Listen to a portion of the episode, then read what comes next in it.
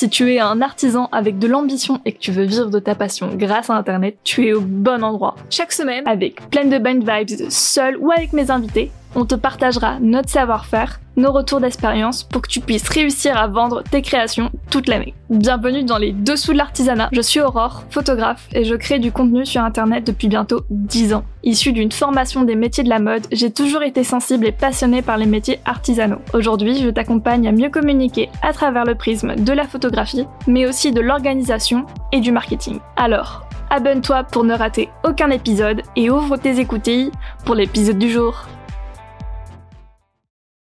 Ce que j'aime le plus en suivant des artisans sur Instagram, c'est de voir des photos vidéos coulisses. Je trouve que ça a tellement d'impact. Une énorme piqûre de rappel en mode You, il y a un humain derrière ce que tu consommes. Regarde comment je procède et à quel point j'y mets tellement d'amour. Et ça, clairement, aucune marque de grande envergure peut se permettre de faire ça. C'est ainsi que tu peux donner envie aux gens de changer leurs habitudes de consommation en achetant tes créations. Le changement, c'est maintenant et les habitudes des consommateurs ont déjà changé. La transparence est devenue un critère primordial dans la décision d'achat. Et qui n'est pas mieux placé que toi, artisan, pour expliquer de A à Z le processus de fabrication en passant par la provenance des matières premières. Surtout que la plupart d'entre vous font super attention à l'origine des produits, jusqu'à même se fournir auprès de manufactures de luxe. Du coup, tu as tout à fait le droit de te la péter sur Instagram sur la façon dont tu as réussi à dénicher ton dernier tissu ou ton bois de haute qualité. Encore plus si tu cibles une clientèle haut de gamme. Les gens en veulent pour leur argent. C'est pour toi et ta démarche qu'ils achètent.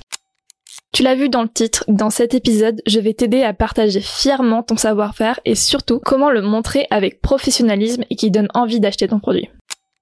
Je te l'ai dit précédemment, avoir des photos coulisses dans ta com va vraiment être un plus-value et te fera rapidement passer au niveau supérieur. Notamment en paraissant plus professionnel, en gagnant la confiance de ton audience grâce à ces images. Mais le gros problème, c'est qu'être devant et derrière l'appareil photo en même temps, ça risque d'être très compliqué. À part si tu maîtrises la technique du multiclonage. Et aussi, quand on travaille, on a tendance à être très concentré par ce que l'on fait et à ne plus faire attention à ce qu'il y a autour de nous. Du coup, encore plus difficile de trouver l'angle le plus flatteur ou qui présente clairement ce que l'on fait. Rassure-toi, il existe deux solutions plus ou moins simples pour tout de même avoir des photos de qualité.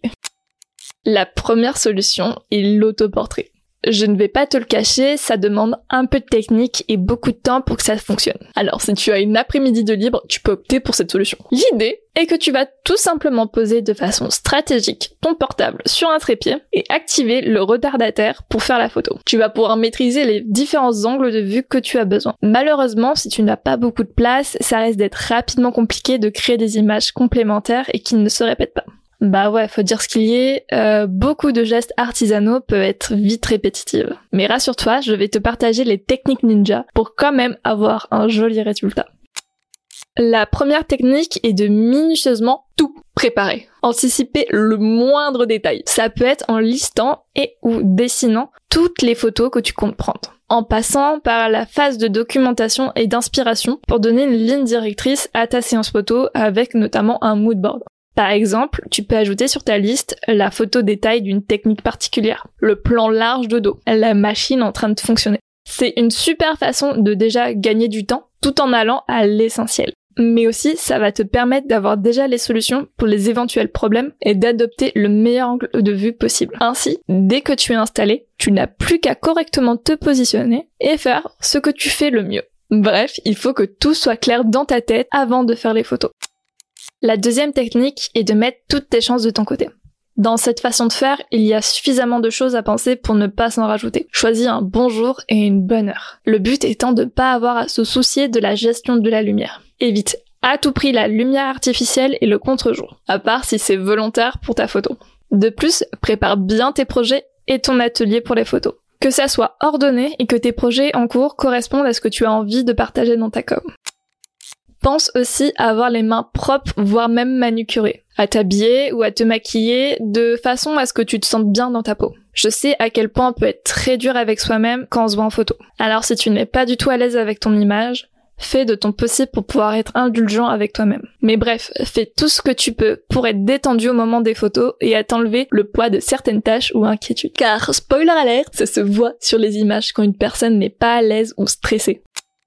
La troisième technique est de se mettre en mode selfie. C'est vraiment pas la meilleure chose à faire, mais ça facilite énormément la prise de vue. Tu le sais peut-être déjà, mais la qualité photo sur l'avant de ton téléphone est souvent plus basse que sur l'arrière. Mais si tu as le courage de quand même faire tes photos avec l'appareil photo de ton téléphone, tu peux essayer de caler un miroir pour quand même voir où tu photographies. L'avant-dernière technique, et pas des moindres, les applications photos. Et attention, pas n'importe lesquelles. Celle qui prend les photos en rafale sur une durée et une cadence définie. Par exemple, après avoir appuyé sur le bouton, la première photo va se déclencher au bout de 10 secondes et va faire prendre 15 photos toutes les 3 secondes. Ça, c'est super top pour ne pas avoir t'arrêter toutes les deux secondes et être sûr d'avoir la bonne prise au bon moment, tout en te libérant tes deux mains. Alors, je ne saurais pas te dire si certains smartphones ont ce mode-là, mais ça ne te coûte rien de vérifier.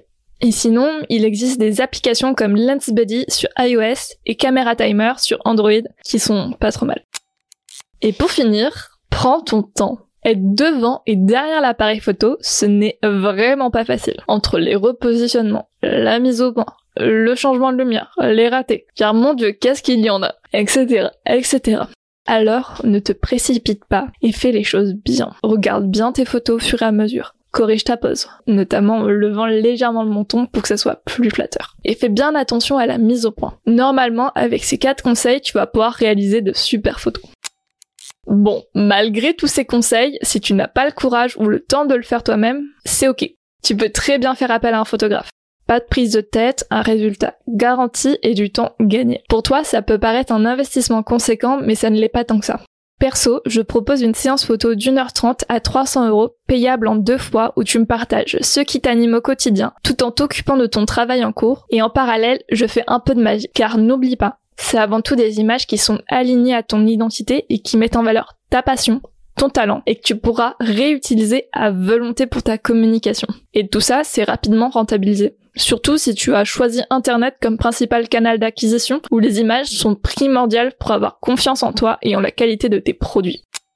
Si tu es intéressé par une séance photo de tes coulisses, tu peux réserver avec le lien dans les notes de l'épisode un rendez-vous pour papoter ensemble de ton activité et de la façon dont je peux la sublimer. En tout cas, j'espère que cet épisode t'a plu. N'hésite pas à l'enregistrer pour préparer ta séance photo et à laisser une note sur ta plateforme d'écoute. Ça aide l'émission à être découverte par d'autres artisans comme toi qui ont de l'ambition. Et sur ce, je te dis à très vite sur les internets